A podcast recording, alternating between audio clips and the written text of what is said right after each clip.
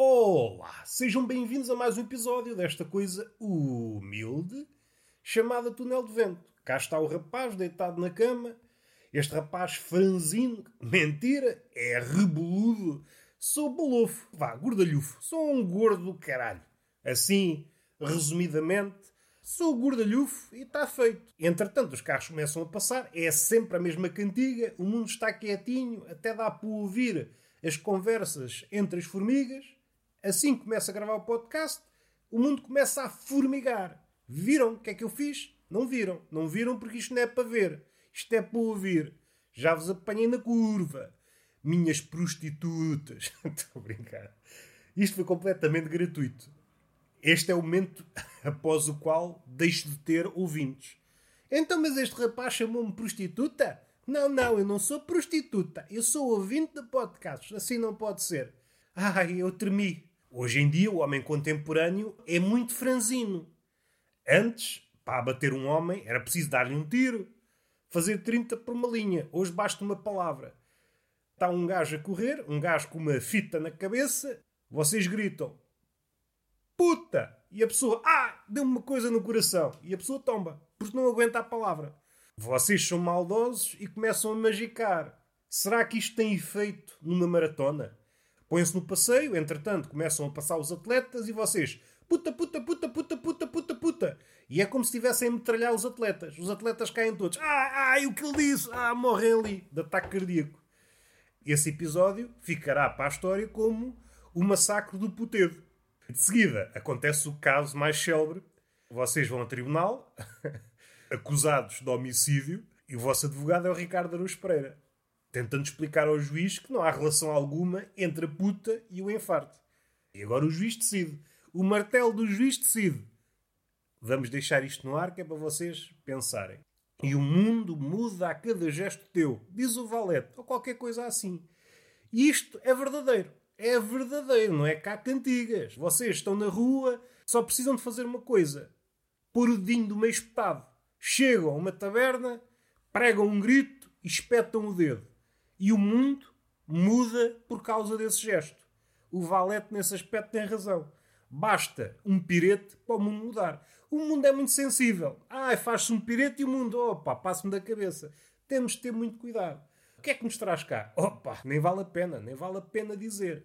No outro dia estava a pensar, e é uma coisa que eu tenho de começar a evitar, nos gatos e no facto deles subirem às árvores e depois não conseguirem descer. É uma coisa que me preocupa. O gato consegue subir, agora descer. É pá, não. Tenho medo das alturas. Ou seja, antes de existirem bombeiros, os gatos morriam em cima das árvores.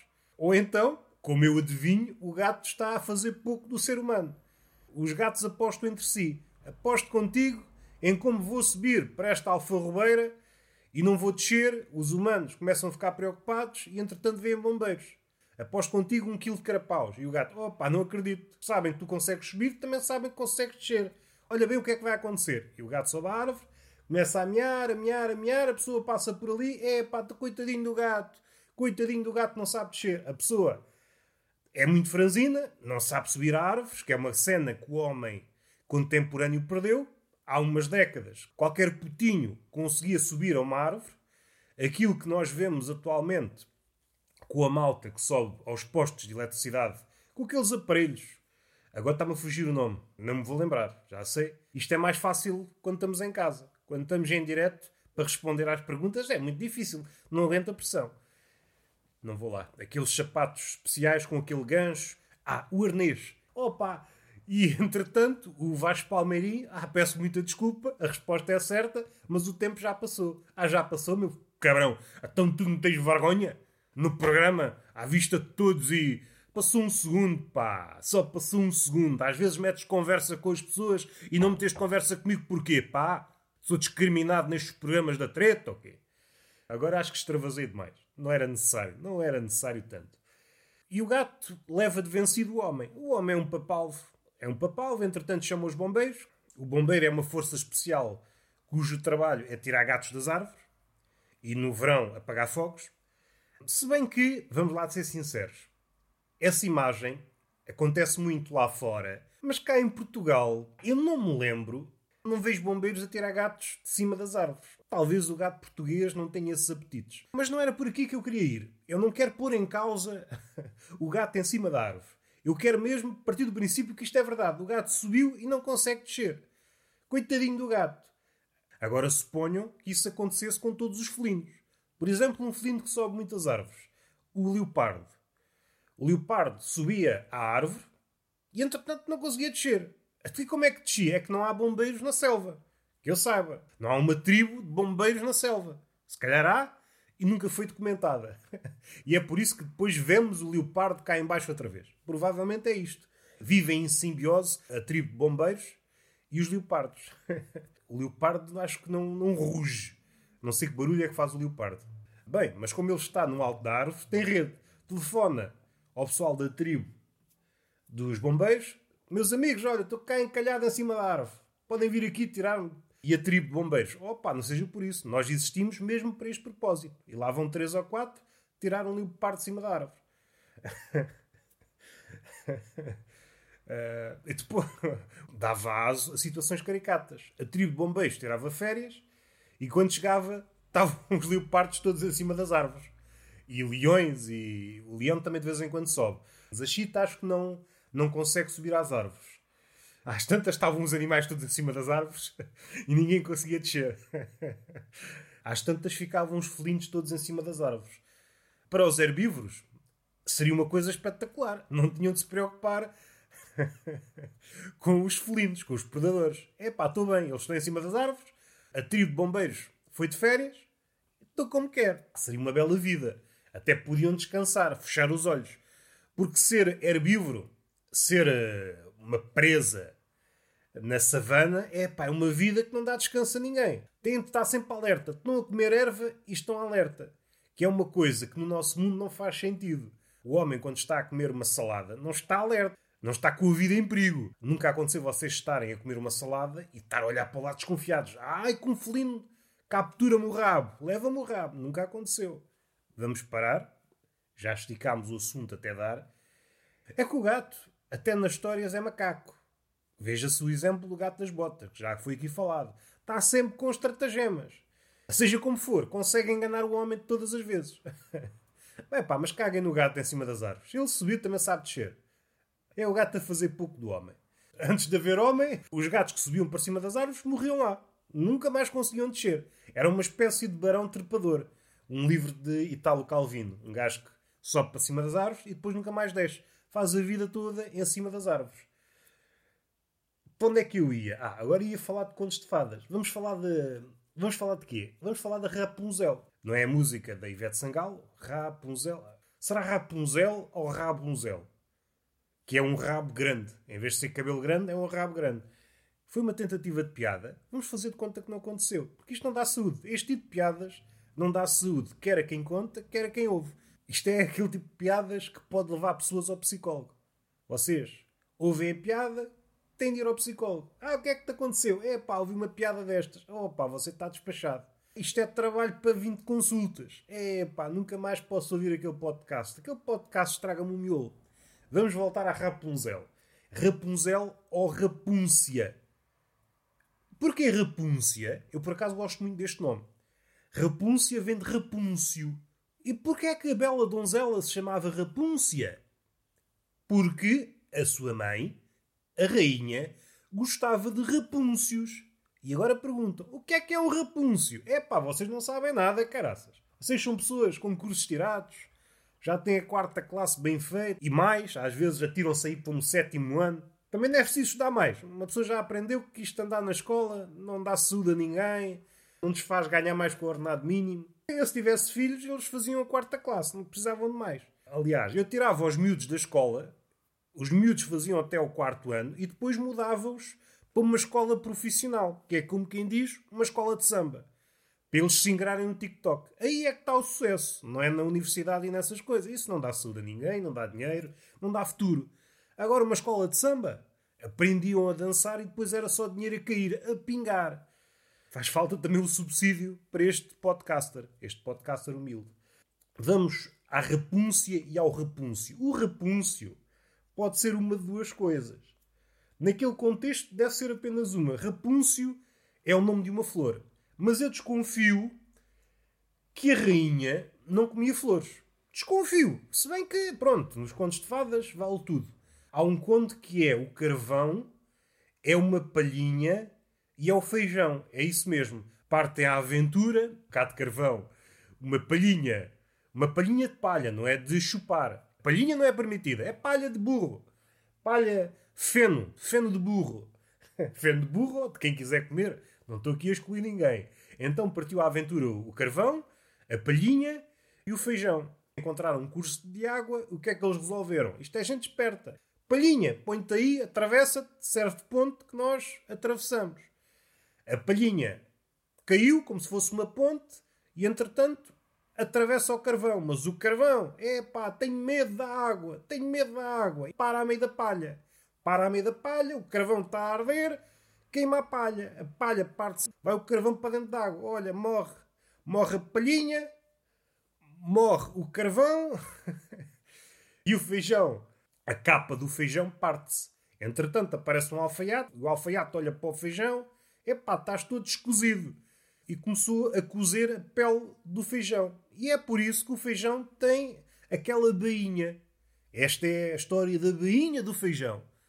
Se vocês saem enriquecidos daqui, pá, não sei se sai. Não sei se sai. Depois há uma história, essa é talvez a história mais triste.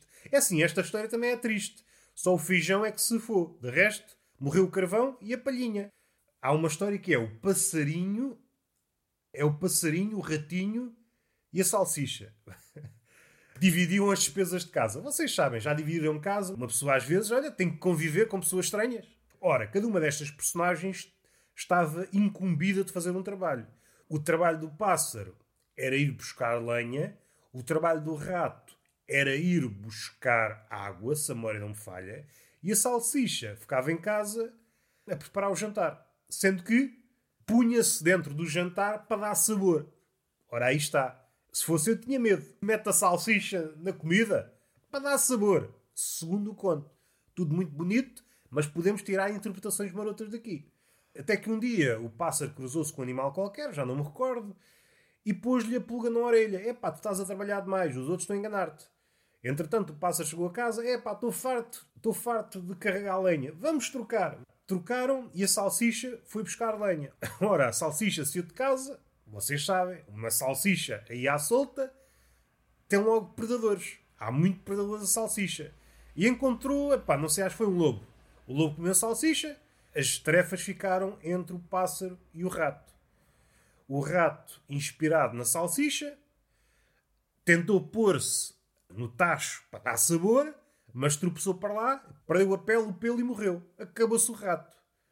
Entretanto, o pássaro, para tentar ainda salvar o rato, foi ao poço, mas com a agitação tropeçou para dentro do poço e morreu. Olha, morreram todos.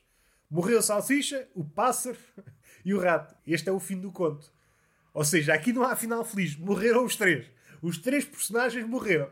O grande vilão foi o animal que pôs ideias parvas na cabeça do pássaro. O pássaro é que fodeu tudo. Bem vistas as coisas. No fim de contas, morreram todos. Vamos voltar para Rapunzel. Rapúncio. O que é que é um rapúncio? Pode ser uma, uma flor, uma campânula, uma flor roxa e branca, ou então pode ser um rábano. Rapúncio tem origem no latim medieval e é Raban. Deve ser isso. A rainha, a mãe da Rapunzel, devia ser maluca por rábanos. Estava sempre a comer rábanos. E então decidiu, assim que nasceu a filha, olha, vou-te chamar Rapúncia. Quando tiver um filho, agora apetece-me chamar Rapúncio. Anda cá, Rapúncio! Anda cá, Rapúncio! Mas, por norma, é conhecida por Rapunzel. Rapúncio. Vocês conhecem a história. Não conhecem a história da Rapunzel? O príncipe sobe pelos cabelos dela e depois, ah, e tal, tal. Mas há uma parte, não sei se vocês se recordam, em que o gajo é enganado, pensa que está a subir pelo cabelo da Rapunzel e de facto está. Só que o cabelo já não está preso à Rapunzel. A Rapunzel já não está no topo da torre. Está lá uma bruxa, uma madrasta, já não sei o que é. E ele chega lá, opa, então, pensava que ia dar uma berlaitada e agora está para aqui uma bruxa. E assustou-se e caiu. Caiu em cima de uns espinhos. Ficou logo cego. Isto é o que acontece nos contos de fadas. Não há sorte nenhuma. O gajo cai de uma torre, ficou cego. Caiu com os olhos acima dos espinhos. Que sorte do caraças também. E andou a errar, a errar pelo mundo fora, até que um dia encontrou a Rapunzel.